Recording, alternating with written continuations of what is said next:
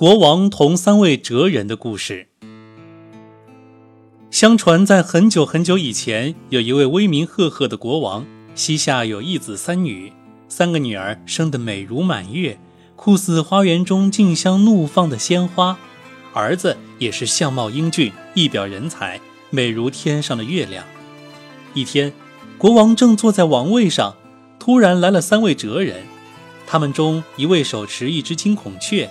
另一位手持一把铜号，第三位则带来一匹用象牙和乌木做成的马。国王向他们问道：“这些都是什么物件？它们有何用途啊？”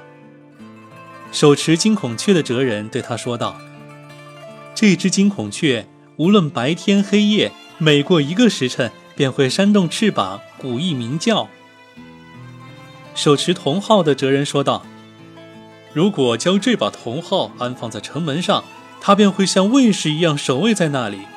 若有敌人前来偷袭，它便会高声鸣叫报警，这样大家便会知道敌人来犯，从而可以轻而易举地将敌人击退。手持乌木马的哲人说道：“主上啊，这匹马的用途更为奇特，谁若是骑上它，便能够到达他想去的任何地方。国王说道：“我只有在试验过这些东西的功能之后，才会对你们赏赐。”国王首先试验那只金孔雀，发现它的功能正如其主人所说的那样，每过一个时辰便会用其翅膀鼓一鸣叫。接着，国王又试验那把铜号的功能，发现它的主人并未言过其实，于是。国王便对那两位哲人说道：“你们有什么愿望，就请对我讲吧。”那两位哲人说道：“请求陛下赐给我们每人一位公主为妻。”于是国王答应了他们的请求，将两位公主许配给他们为妻。这就是本期国王同三位哲人的故事。